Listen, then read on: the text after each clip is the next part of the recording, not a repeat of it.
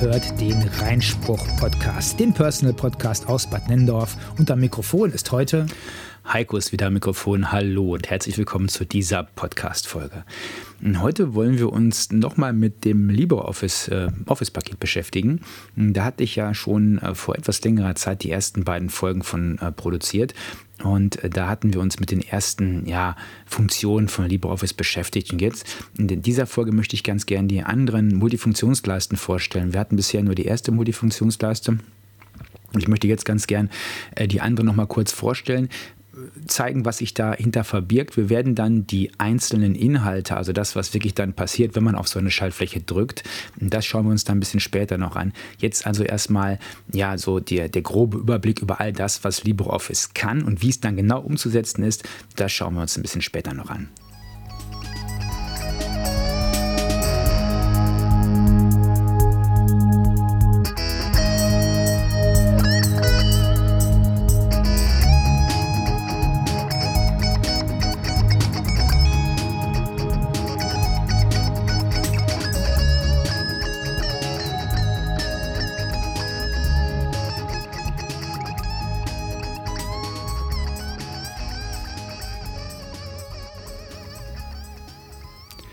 Wir beschäftigen uns heute nochmal mit LibreOffice.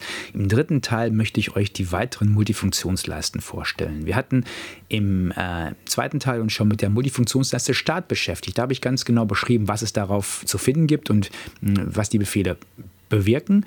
Und wir wollen uns heute eben mit den anderen Multifunktionsleisten nochmal im kurzen Überblick beschäftigen. Ich werde nicht alles ganz ausführlich beschreiben. Viele Dinge werden wir, wie gesagt, dann auch einzeln nochmal später kennenlernen. Ähm, aber erstmal geht es darum, was könnte man generell damit machen. Hm, es ist so, dass wenn ihr mit Microsoft Office gearbeitet habt und habt eine Microsoft Office-Version gekauft, jetzt zum Beispiel 2016 oder sowas, dann ähm, ist die bis zur nächsten Version 2019 und der 17 kam danach, 19, ich weiß es gar nicht. Also bis zur aktuellen Version ist die relativ identisch. Dann unterscheidet sich das so ein bisschen noch mit, mit äh, Office 365 möglicherweise, aber im Großen und Ganzen ist die Navigation relativ gleichbleibend, ähm, wenn nicht ganz große Sprünge kommen. Das ist bei LibreOffice zwar auch so, aber ihr werdet feststellen, dass die Versionen deutlich schneller hintereinander kommen. Also wenn ihr mit der Version 6 irgendwas gearbeitet habt, dann ist plötzlich schon die Version 7.1 oder 7.2 raus. Die Änderungen sind aber nicht so extrem in den meisten Fällen, sodass man also auch, wenn ich jetzt beispielsweise das an einer 6er-Version beschreibe, das in der 7er-Version ähnlich umzusetzen sein sollte. Wenn dann trotzdem mal der eine oder andere Befehl ein bisschen anders bei euch ist, dann kann es verschiedene Gründe haben. Einmal, dass ihr eine etwas neuere Version oder ältere Version habt oder mh, hm, der zweite Grund ist, dass möglicherweise auch euer Monitor eben eine andere Breite hat. Dann werden nämlich einzelne Felder auch anders dargestellt. Wenn ich einen sehr breiten Monitor habe, der kann natürlich dann die ganze Multifunktionsleistung Multifunktionsleiste ausführlich darstellen, ist der ein bisschen kleiner. Dann wird die Multifunktionsleiste auch entsprechend kleiner dargestellt und möglicherweise sind einige Symbole etwas anders angeordnet.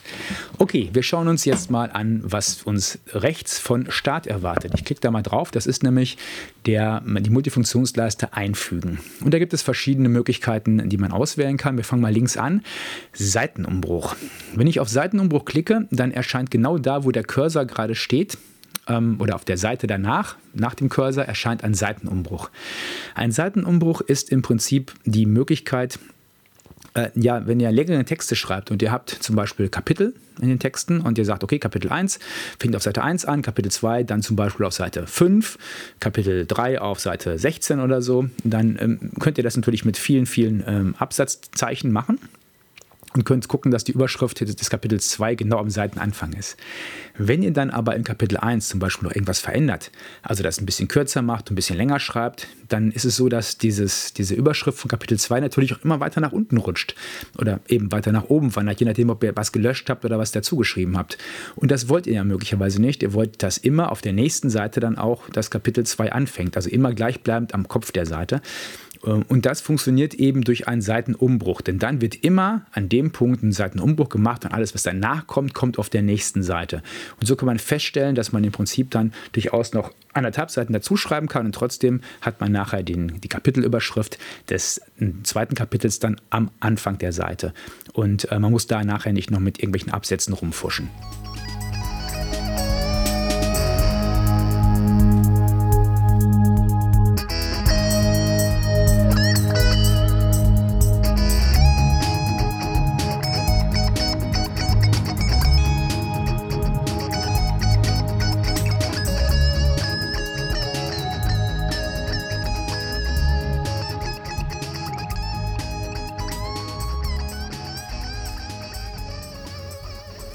So, wenn wir weitergehen von, von dem ähm, Seitenumbruch rechts daneben finde ich in meiner Variante untereinander stehend einmal Titelseite und einmal Bereich.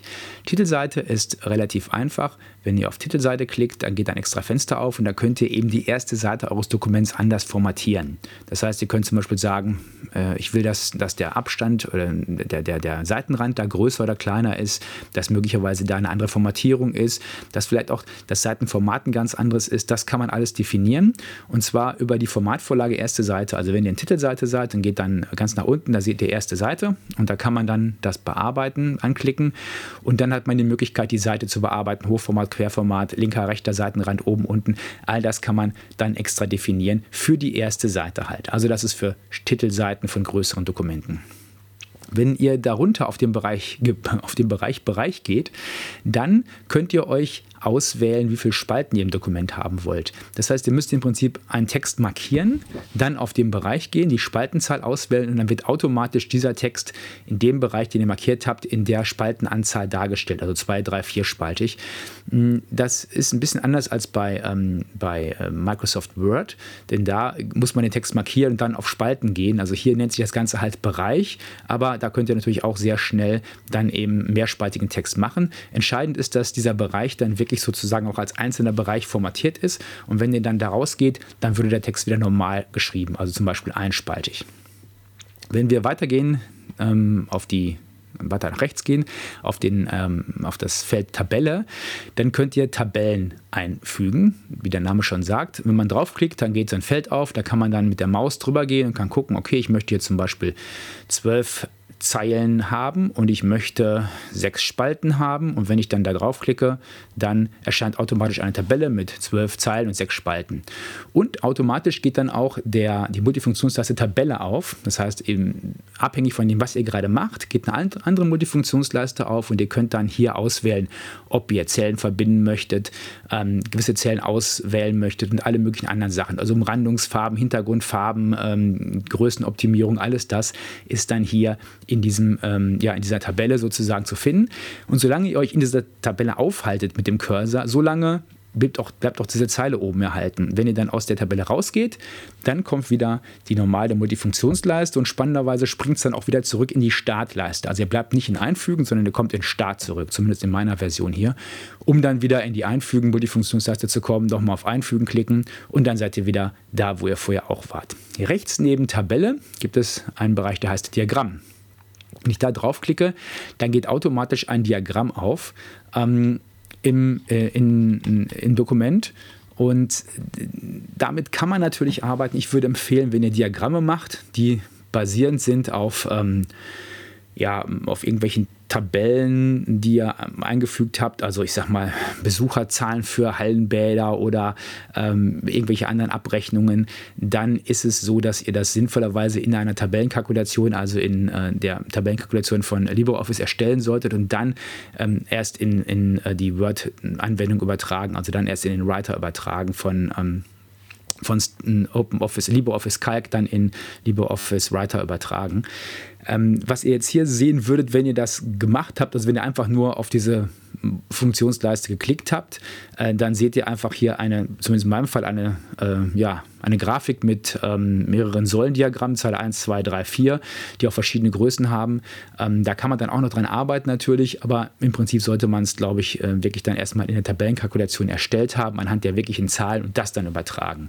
Deswegen verlassen wir den Bereich jetzt hier wieder. Auch hier gilt wieder, wenn ihr in dieser Grafik drin seid, dann ist auch eine extra Leiste wieder eingeblendet, die nennt sich hier Objekt. Sobald ihr neben diese Grafik klickt, geht die Objektleiste weg und ähm, ihr seid dann wieder im normalen Menü wieder in Start, also nochmal hier auf Einfügen klicken und dann schauen, was weiter ist. Den Bereich OLE-Objekt, den schauen wir uns ein bisschen später noch an. Da geht es darum, wenn ihr draufklickt, seht ihr das, dass ihr äh, OLE-Objekte einfügen oder ähm, aus Dateien erstellen könnt. Wie das funktioniert, das schauen wir uns deutlich später noch an. Weiter geht es dann mit im Einfügenbereich mit dem Bereich Bild, Gallery und Medien. Bild ist relativ klar. Ne? Wenn ich da draufklicke, dann geht ein Auswahlfenster auf und ich kann mir eine Grafik auswählen. Ich kann dann auch beliebig gucken auf meinen Laufwerken hier, welche Grafiken will ich haben. Ich habe jetzt hier so eine von meinem Hund. Da klicke ich mal drauf, zack. Und dann erscheint die genau da, wo in dem Augenblick gerade der Cursor gestanden hat. Das heißt jetzt hier bei mir unter meiner angelegten Tabelle und da wird dann auch automatisch die Grafik schon dargestellt in der Seitenbreite im Allgemeinen, also auch volle Seitenbreite. Ich kann das natürlich noch verändern, indem ich dann diese seitig anfasse, die Grafik und größer oder kleiner ziehe. Und ähm, ja, auch hier geht wieder ein extra, eine extra Multifunktionsleiste auf, Bild ähm, wo ich dann verschiedene Sachen noch machen kann. Ich kann die Kontur bearbeiten, also wie der Text ums Bild rumlaufen soll. Das schauen wir uns auch später noch an. Ich kann die Grafik beschneiden, Umrandung machen und, und, und.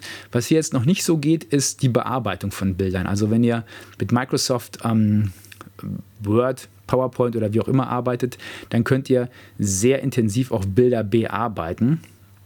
Ähm, das macht aber in den meisten Fällen auch nicht direkt im Office-Paket Sinn. Also wenn es jetzt hier nicht direkt auf einem, mit, mit einem Klick möglich ist in LibreOffice, dann ist das nicht tragisch, weil Bildbearbeitung, ich sag mal jetzt Helligkeit oder Kontrast oder diese Dinge, solltet ihr bitte immer in einer Bildbearbeitung machen. Da ist das sinnvoll.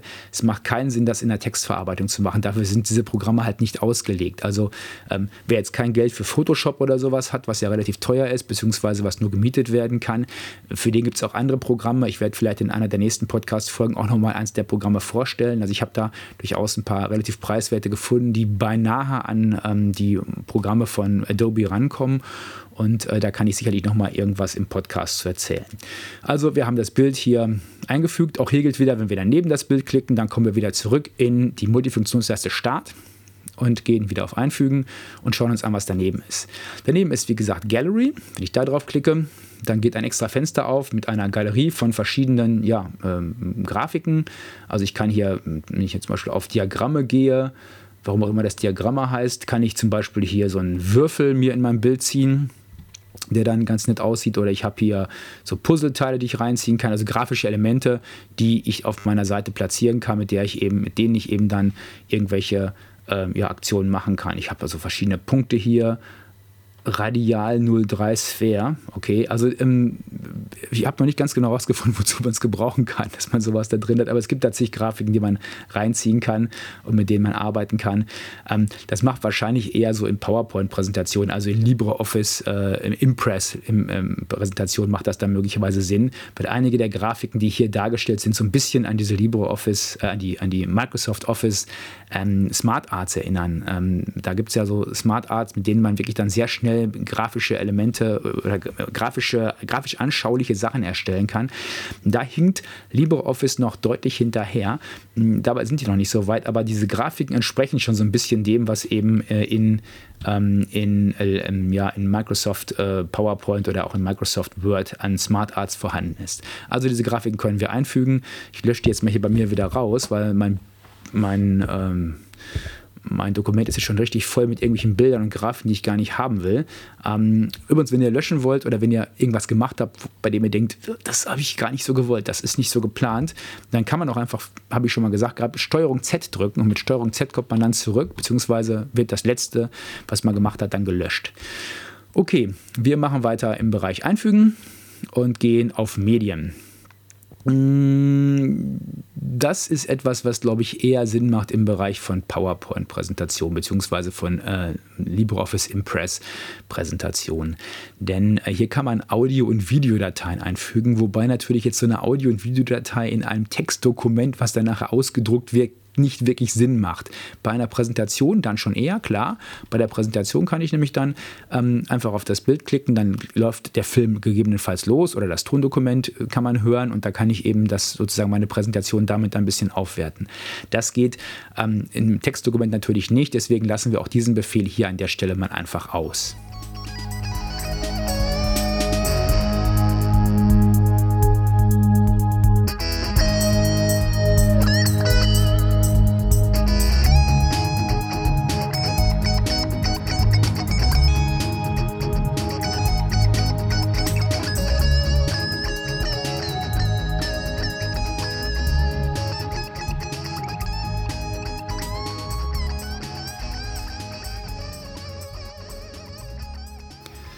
So, dann schauen wir mal, wie es weitergeht. Als nächstes haben wir hier den Hyperlink.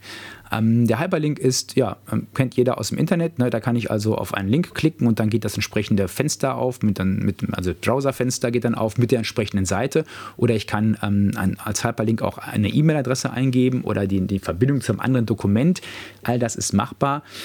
Auch das macht, glaube ich, eher Sinn in ähm, Präsentationen, wenn ich über die Präsentation mal ins Internet gehen will ähm, oder wenn ich ein Dokument habe, was wirklich ausschließlich online läuft. Also ich sage mal, ich könnte zum Beispiel natürlich meine LibreOffice Writer-Datei als PDF exportieren, das auf die Homepage hochladen. Dann könnte man natürlich dann auf, in der PDF-Datei auf diesen Link klicken und würde auf die entsprechende Seite bekommen, die da verlinkt ist. Oder würde das entsprechende Dokument geladen bekommen, was da verlinkt ist.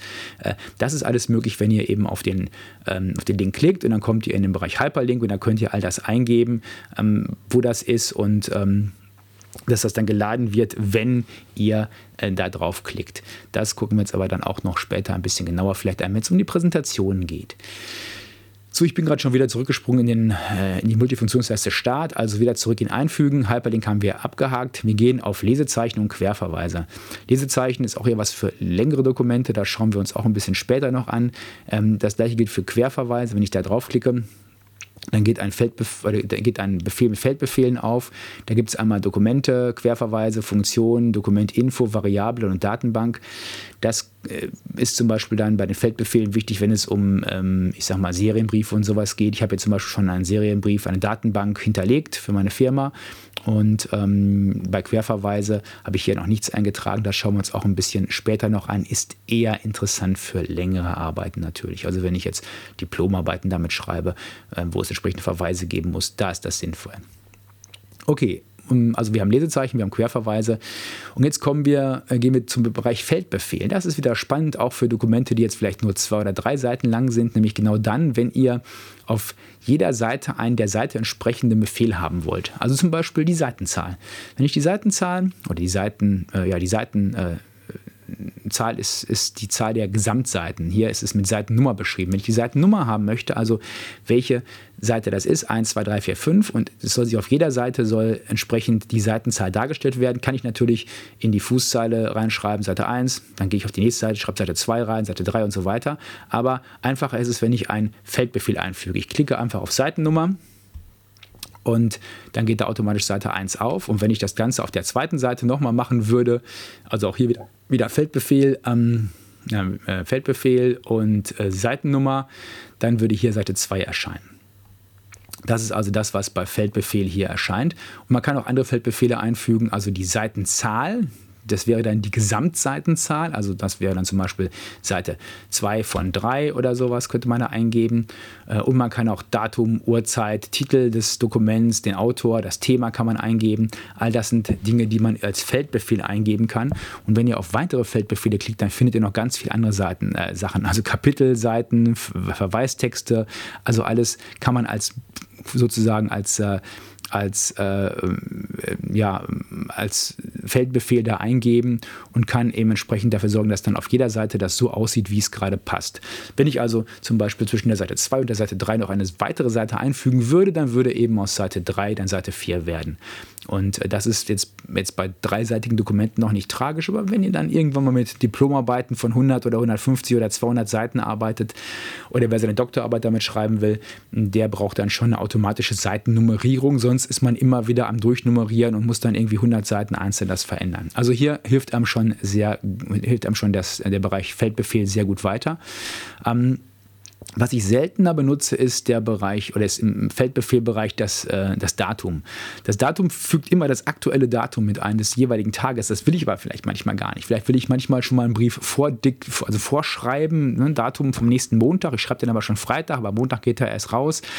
Ähm, dann wird trotzdem immer das aktuelle Datum aufgerufen. Wenn ich das Dokument dann am Montag nochmal öffne, dann würde der, das Montagsdatum eingetragen. Also immer das jeweils aktuelle Datum, auch wenn ich vielleicht ähm, das gar nicht will. Deswegen bin ich da ein bisschen vorsichtig mit.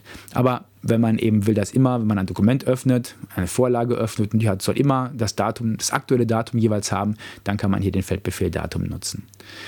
Rechts neben den Feldbefehlen seht ihr den Bereich Textfeld. Das ist ziemlich einfach. Wir klicken auf Textfeld dann geht auch wieder ein, ja, eine weitere Multifunktionsleiste auf, die nennt sich hier Zeichnen. Und dann kann ich irgendwo in den Text mit der geklickten Maustaste ein Rechteck, Quadrat, hm, kann ich reinzeichnen und kann dann irgendetwas da reinschreiben. Ich mache das jetzt mal hier einfach, schreibe mal einfach irgendwie ein Wort, das es nicht gibt, rein. Und wenn ich dann daneben klicke, dann bin ich wieder im ja, Start, äh, in der Multifunktionstaste Start, ne? aber ich habe dann eben den Text da stehen. Das sieht man jetzt erstmal nicht, dass das ein Text in einem Textrahmen ist oder in einem Textfeld.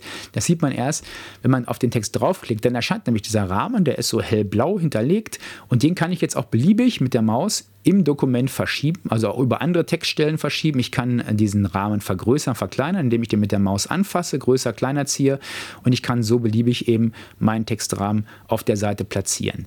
Das ist sozusagen die erste Möglichkeit eines äh, Layouts für ein, also eines komplizierteren Layouts mit mehreren Textelementen. Insgesamt würde ich aber schon sagen, wenn ihr komplizierte Layout-Varianten machen wollt, dann bieten sich andere Programme an. Das sollte man nicht mit einem ähm, Office-Programm machen. Dafür sind Office-Programme nun auch nicht gedacht, um komplizierte Layout-Geschichten damit zu äh, machen. Also mit Fotos und Fotos laufen in Bilder rein und dann läuft der Text um die Bilder rum und sowas. Das geht natürlich alles theoretisch auch, aber praktisch ist es dann ein bisschen schwieriger mit einem Office-Programm als äh, mit anderen Programmen, die dafür gemacht sind. Aber einfache, Text, ähm, einfache Texte kann man eben so in ein entsprechendes Feld setzen. Das Ganze nennt sich dann eben Textfeld. Und das kann ich dann beliebig auf dem Desktop oder auf meinem, auf meiner, auf meinem Dokument verschieben. So, wenn ich von Textfeld weiter nach rechts gehe, dann kommen noch so ein paar lustige oder weniger lustige Symbole, nämlich ich kann hier Linien einfügen, ich kann ein Rechteck einfügen, eine Ellipse, ich kann eine Textfeldlegende einfügen, das ist so ein kleines, ja, so ein ähm, so eine Sprechblase sieht das Ding aus. Ich kann hier einfach Linien und Kurven zeichnen auf, den, auf die ähm, auf meinen Text oder beziehungsweise auf mein Dokument. Ähm, ich kann, ähm, wenn ich auf Linie Kurve gehe, dann springt automatisch dieser, ähm, diese Funktionsleiste Zeichnen wieder an und ich kann da entsprechende Veränderungen vornehmen. Ne? Wenn ich das nicht will, ich gehe jetzt zurück in Einfügen. Ich kann, äh, wenn ich weiter nach rechts gehe, auch gewisse Formen einfügen. Also hier haben wir zum Beispiel ähm, Würfel, Kreuze, Kreise, ähm, Sechsecke und all solche Sachen haben wir hier. Ähm, die kann man einfügen. Es gibt so verschiedene Smileys, verschiedene Pfeile sind dargestellt. Es sind auch Flussdiagramme dargestellt. Wenn ich da auf den Pfeil nach unten klicke, dann kann ich eben entsprechende ja, grafischen Elemente eines Flussdiagramms äh, kann ich auf dem Bildschirm zeichnen in der Größe, wie ich ihn haben will. All das ist damit machbar und äh, ja, da sind also viele Möglichkeiten gegeben, hier das so zu machen. Rechts neben diesen ganzen grafischen Elementen haben wir dann noch den Bereich Autotext. Ähm, den gucken wir uns auch deutlich später nochmal an, was das bedeutet. Da kommen wir jetzt noch nicht zu. Mm, und daneben wiederum haben wir Symbol. Symbole sind im Prinzip ähm, ja, Zeichen, die es sonst in der, in der Sprache nicht gibt. Also hier, wenn man es jetzt ähm, öffnet, dann ist bei mir erstmal dargestellt hier das Eurozeichen, das daneben müsste Yen sein, dann haben wir britisches Pfund, das Copyright-Zeichen, Summenzeichen, so verschiedene andere Sachen noch, darunter dann irgendwas, was so nach äh, chinesischen Zeichen aussieht und wenn ich auf weitere Zeichen klicke, dann sollte eigentlich ein Fenster aufgehen, was es bei mir jetzt nicht tut. Äh, sollte normalerweise ein Fenster aufgehen, was weitere Zeichen darstellt. In diesem Fall geht hier kein Fenster auf. Ähm, fragt mich nicht, warum. Wir werden sehen. Ähm, und dann rechts daneben haben wir noch das Symbol, äh, da haben wir noch die, neben dem Symbol die Formel. Da können wir Formeln eingeben, mathematische Formeln und wir haben Emojis, die wir eingeben können. Das ist das, was im Bereich Einfügen ist. Und ähm, das nächste rechts daneben ist dann Layout. Und das gucken wir uns gleich an.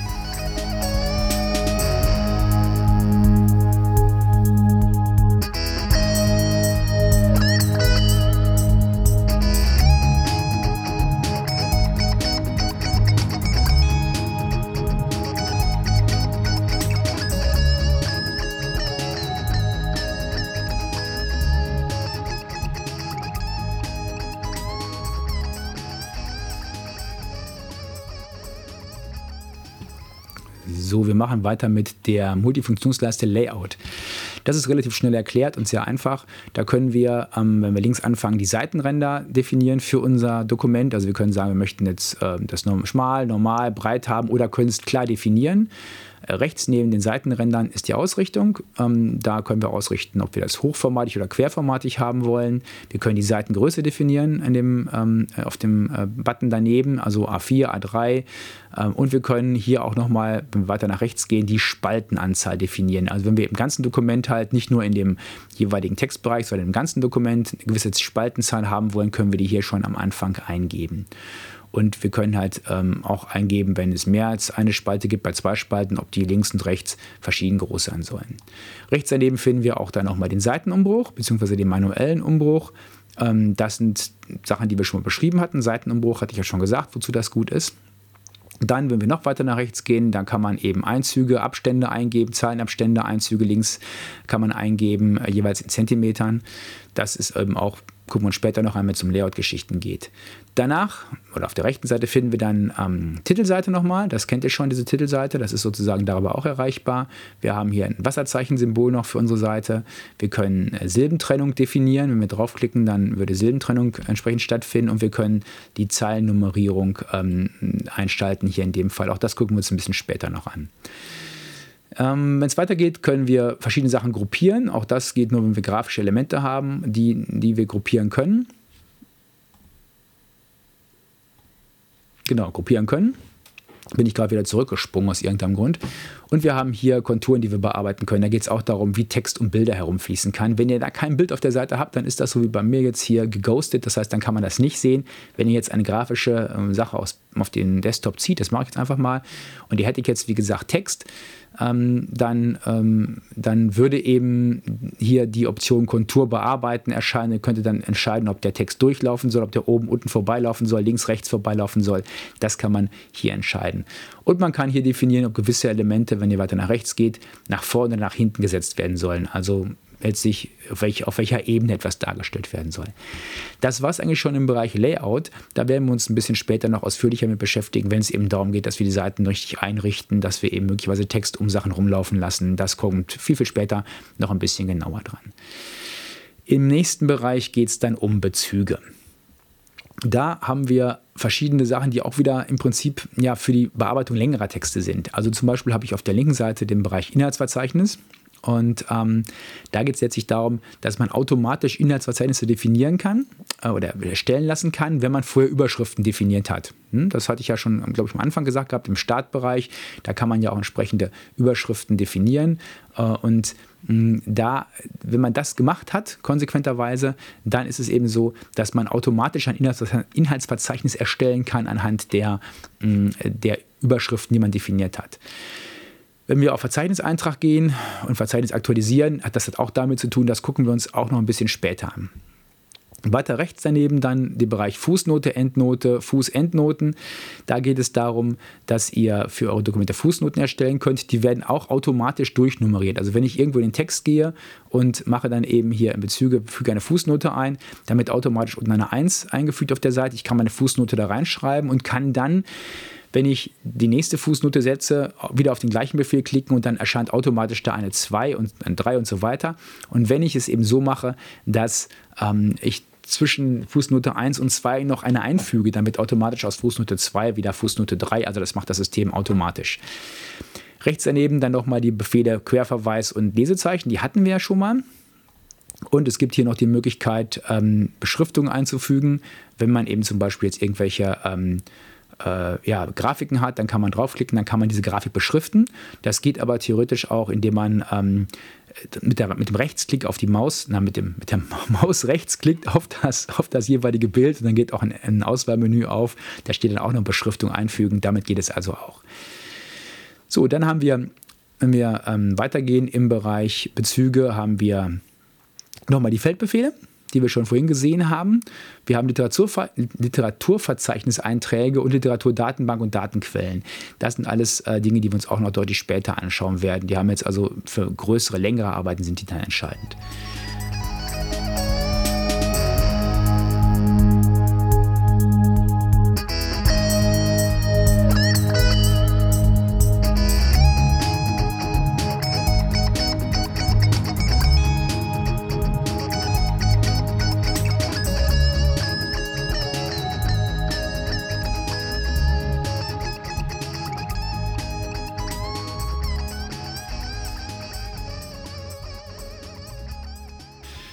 So, wir kommen jetzt vom Bereich Bezüge zum Bereich Überprüfen. Ähm, da gibt es ganz, ganz viel, hm, was wir auch brauchen, wenn wir zum Beispiel ähm, ja, längere Arbeiten schreiben und vielleicht so für uns persönlich Kommentare einfügen wollen, so auf die Art, pass auf, da musst du nochmal nachrecherchieren oder so. Oder wenn wir Arbeiten von anderen korrigieren und sagen, pass auf, da hast du einen Fehler gemacht, dann kann man das über einen Kommentar einfügen. Aber wir fangen erstmal links an. Ganz links haben wir eben Rechtschreibung und Thesaurus. Das sind ähm, ja wichtige Funktionen. Rechtschreibung, da wird eben die Rechtschreibung kontrolliert im Dokument. Ich habe jetzt hier irgendwas geschrieben, was es nicht gibt und es wird sofort rot angestrichen natürlich dann, einmal rot unterstrichen im Dokument und dann nochmal geht ein extra Fenster auf, wo steht, dass das nicht im Wörterbuch drin steht. Ich könnte das jetzt theoretisch ins Wörterbuch übernehmen, aber dieses Wort gibt es nicht, darum übernehme ich das auch nicht, sondern akzeptiere, dass es falsch ist. Ähm, Daneben ist dieses Thesaurus, das ist sozusagen ein, ein Synonymwörterbuch. Das heißt, wenn ich also für irgendein Wort ein anderes Wort finden möchte, dann kann ich das danach äh, schauen. Ähm, man kann rechts daneben dann wählen, ob es auch eine automatische Rechtschreibprüfung geben soll. Also dann wird automatisch jedes falsche Wort unterstrichen. Und man kann weiter unten auch die Wörter zählen lassen in längeren Dokumenten. Dann weiß ich ungefähr, wie viele Sätze, wie viele Wörter habe ich geschrieben. Also hier jetzt äh, werden dann Wörter dargestellt, es werden Zeichen einschließlich Leerzeichen dargestellt und Zeichen ohne Leerzeichen. Und ähm, das ist das, was im Prinzip ähm, ja, gezählt wird vom System dann. Rechts daneben dann den Bereich Kommentar, den ich vorhin schon beschrieben hatte. Da geht es im Prinzip darum, dass ich einzelne Kommentare einfügen kann in den Text und kann dadurch mm, ja entweder für mich selbst Hinweise nochmal geben, was ich noch machen muss, oder ich kann möglicherweise eben auch, wenn ich fremde Texte korrigiere, sagen, okay, da musst du nochmal nachschauen. Das heißt, man kann einen Kommentar eingeben, auf einen Kommentar antworten und einen Kommentar löschen. Auch das gucken wir uns nochmal ein bisschen später an. Der Bereich Aufzeichnen, Anzeigen, ähm, nächste Vorige bezieht sich dann eben auf Veränderungen im Dokument. Wenn ich längere Dokumente sozusagen verändere, dann kann ich eben sozusagen nachvollziehen, was ich verändert habe. Ich kann eben schauen, okay, ich habe ähm, zum Beispiel ein Wort weggenommen, ein anderes Wort ergänzt. Das kann ich so äh, aufzeichnen und kann dann weiter rechts entweder sagen, okay, ich möchte das gerne annehmen, diese Änderung, oder ich lehne die Änderung ab. Das ist entscheidend, wenn jemand anders mein, Textdokument, mein Textdokument korrigiert hat. Es hat ganz viele Änderungen angebracht und ich gehe davon aus, die meisten sind blödsinnig, die waren nicht sinnvoll angebracht, dann kann ich die einfach ablehnen und dann, ähm, ja, wird die Änderung nicht übernommen. Ansonsten, wenn ich auf Annehmen gehen würde, würde die übernommen. Auch das schauen wir uns später nochmal an. Und hier rechts daneben die Buttons akzeptieren und zur nächsten springen und ablehnen. Zur nächsten springen heißt eben, wenn ich 200 Seiten Dokumente habe, kann ich sofort gucken, wo ist die nächste Korrektur und dann springt er da automatisch hin. Oder ich kann noch weitergehen kann, sage ich möchte alle akzeptieren oder alle ablehnen. Ne? Wenn ich sage, okay, hat das generell alles nur Mist, was der gemacht hat, dann klicke ich auf alle ablehnen. Ähm, den nächsten Bereich schützen, vergleichen und zusammenführen. Das ignorieren wir auch an dieser Stelle erstmal, genauso wie redigieren und Bearbeitungsmodus. Da gucken wir uns die Inhalte ein bisschen später noch an. Wir springen direkt zum, äh, zum Multifunktionsleiste Ansicht. Da kann ich nämlich auswählen, wie ich mein Dokument sehen möchte. Also entweder Normalansicht, in der Webansicht oder in der Druckvorschau. Und ich kann schauen, ob ich, ob ich Formatierungszeichen ähm, äh, darstellen möchte. Das ist manchmal entscheidend, wenn es darum geht, habe ich jetzt einen Absatz oder einen Zeilenumbruch gemacht. Das ist für die Formatierung entscheidend. Deswegen Formatierungszeichen blende ich immer ein. Einige sagen, die stören total. Für mich ist es halt ein wichtiger Hinweis, wie ich die Seite formatiert habe. Ähm, zwischen der Webansicht und den Formatierungszeichen gibt es noch den Bereich Druckvorschau. Und da ist es so, dass zumindest in meiner Office-Version reproduzierbar das System abstürzt. Wenn ich jetzt auf Druckvorschau klicke, dann äh, kommt es im Endeffekt, dass ich da nicht mehr rauskomme und das System stürzt komplett ab und ich muss es neu starten. Bevor ihr sowas also bei euch macht, falls das auch vorkommen sollte, bitte immer einmal den Text abspeichern, dass ihr dann die Möglichkeit habt, ihn gegebenenfalls nachher nochmal zurückzuholen. Wobei im Allgemeinen der Text ja zwischendurch immer abgespeichert wird. Wenn ich also jetzt auf Druckvorschau klicken würde und das System würde abstürzen und ich würde es neu starten, das Programm, dann äh, würde wahrscheinlich äh, LibreOffice fragen, möchten Sie die Datei wiederherstellen? Und wenn ich Glück habe, dann ist die Datei zu einem solchen Zeitpunkt gespeichert, ähm, der möglichst ja, dicht am, am, äh, am Absturz liegt. Und dann kann ich das eben auch entsprechend äh, noch wieder herholen. Aber wir machen das jetzt nicht, sondern wir gehen weiter in den Bereich. Ähm, der da rechts daneben liegt, nämlich optimal. Da geht es eben darum, wie groß die Seite dargestellt wird. Ganze Seite, Seitenbreite, Vollbild, das kennt ihr aus einem anderen Programm auch. Da könnt ihr sehen, ähm, wie groß, wie breit, wie ähm, genau die Seite dargestellt wird. Äh, alternativ zu dem Schiebebalken unten rechts, den ihr schon kennengelernt habt, da könnt ihr die Seite natürlich in Prozentzahlen so groß und klein machen, wie ihr es möchtet. Wenn wir von da aus weitergehen, dann sehen wir noch Lineale, Menüleiste, Gitter, Navigator, also alles Dinge, die wir uns auch ein bisschen später noch anschauen werden. Ähm, beim Navigator kann man dann zum Beispiel hier gucken, welche Bilder sind auf der Seite, welche Tabellen sind da und kann dann zu dem entsprechenden Ort hinspringen. Und weiter rechts ist dann noch Auswahl am Raster fangen, Hilfslinien. Das sind Dinge auch, die wir später uns noch anschauen werden, die für die reine Texterstellung erstmal weniger wichtig sind. Wenn wir dann in den nächsten Reiter gehen, in den Bereich Extensions, das ist das bei mir, dann ist da nichts, absolut gar nichts bei mir drin. Äh, ganz rechts nur Extensions und ähm, ein Extension Manager. Da könnt ihr Erweiterungen für LibreOffice, die möglicherweise installiert habt, die werden da dargestellt. Ich habe in meinem Fall jetzt nichts installiert. Wir werden uns aber sicherlich nochmal in einer Extra-Folge damit beschäftigen, welche Erweiterungen es gibt und wie man die am besten dann ins Programm importieren kann. Da ist dann zum Beispiel sowas, ähm, dass man Zeilenumbrüche automatisch wegnimmt oder sowas. Es gab mal eine Sache, da habe ich einen Text ausgeschnitten und da waren halt hinter jeder Zeile war nochmal ein Absatz eingefügt und das ist natürlich ganz schlecht, wenn man das dann irgendwie ähm, elektronisch verarbeiten will, weil man immer wieder den Absatz wegnehmen muss. Und da gab es durchaus eine ähm, so eine Art Makro zu, äh, mit dem man dann ähm, alle Absätze wegnehmen konnte. Und ähm, es gibt auch Extensions, mit denen man dann Texte bearbeiten kann, gewisse Signalwörter raussuchen kann und, und, und. Also da gibt es einiges an Extensions, aber wie gesagt, das muss man dann schon sehr genau raussuchen, ob das wirklich für, die jeweilige, für den jeweiligen Zweck sinnvoll ist. Und viele von den Extensions sind eben auch in der Beschreibung englischsprachig. Da muss man dann auch ein bisschen Englisch für können, damit man dann genau weiß, funktioniert das so eine Extension, äh, so ein Extension Import oder so eine Extension Installation, die schauen wir uns, wie gesagt, auch ein bisschen später noch an. Und bei mir ist dann rechts neben Extensions äh, ist dann noch bei mir die Multifunktionsleiste Extras. Da geht es um Makros nochmal. Ähm, Makros habe ich schon gerade gesagt gehabt, wenn ich zum Beispiel immer an der gleichen Stelle irgendwas machen will, also an, ich sag mal, Absatzzeichen wegnehmen oder ich möchte irgendwas anderes automatisieren, ne, dann kann ich halt ein Makro dafür aufzeichnen. Äh, und das dann einfach abspulen lassen nachher. Das werden wir uns dann auch noch deutlich später anschauen. Da ist auch die, die Funktion Serienbrief. Wenn ich also zum Beispiel eine Datenbank habe, eine Excel-Datei oder eine ähm, LibreOffice ähm, ähm, und ich möchte gerne äh, dann einen Brief schreiben an, ich sage mal, alle Vereinsmitglieder, dann habe ich eben möglicherweise eine, eine Tabelle. Äh, da stehen eben Namen und Adressen drin. Und dann kann ich eine Serie, einen Serienbrief starten und kann dann eben das so machen, dass ich in den Serienbrief diese Felder einfüge als, als ähm, ja, Serienbrieffelder und dann wird automatisch auf jeder Seite wird dann eben eine andere Adresse dargestellt. Das äh, kann man damit gut machen. Da geht es auch dann zum Thema Briefumschlag oder E-Mail, kann ich auch eben entsprechende Funktionen aussuchen. Also Briefumschlag kann ich zum Beispiel schon ähm, auch eingeben, wer der Absender sein soll, welches Format ähm, das Ganze haben soll, das kann ich alles vordefinieren und dann eben so einen Brief bedrucken. Oder ich kann eben ähm, auch entsprechend, wenn ich auf E-Mail klicke, würde automatisch das E-Mail-Programm aufgehen und ich könnte eine E-Mail schreiben. Ähm, das ist das, was im Prinzip hier ähm, ja, ähm, vorgegeben ist. Bei mir ist jetzt so, dass mich jetzt Microsoft Outlook äh, auffordert, doch bitte erstmal nochmal meine E-Mail, meinen E-Mail-Account zu aktivieren, weil ich nicht bei Outlook arbeite. Und ähm, das System oder äh, LibreOffice sucht sich automatisch das im System hinterlegte Standard-E-Mail-Programm aus. Und das ist ähm, hier bei mir wohl offenbar noch, noch, noch von Microsoft, obwohl ich eben mit, äh, mit Thunderbird arbeite, seit Jahren schon. Gut, dann die weiteren Sachen hier, Gruppierungsrahmen, Steuerelemente Ansicht, Entwurfsmodus umschalten, das gucken wir uns alles deutlich später an und auch das, was hier mit Textfeld und Listenfeld ist, das schauen wir uns deutlich später nochmal an. Zum Teil sind das eben aber auch Dinge, die wir schon kennengelernt haben. Hier kann man aber noch zum Beispiel grafische Schaltflächen einfügen. Auch das ist eher interessant eigentlich für ähm, PowerPoint-Präsentationen und weniger jetzt für ein Word-Dokument.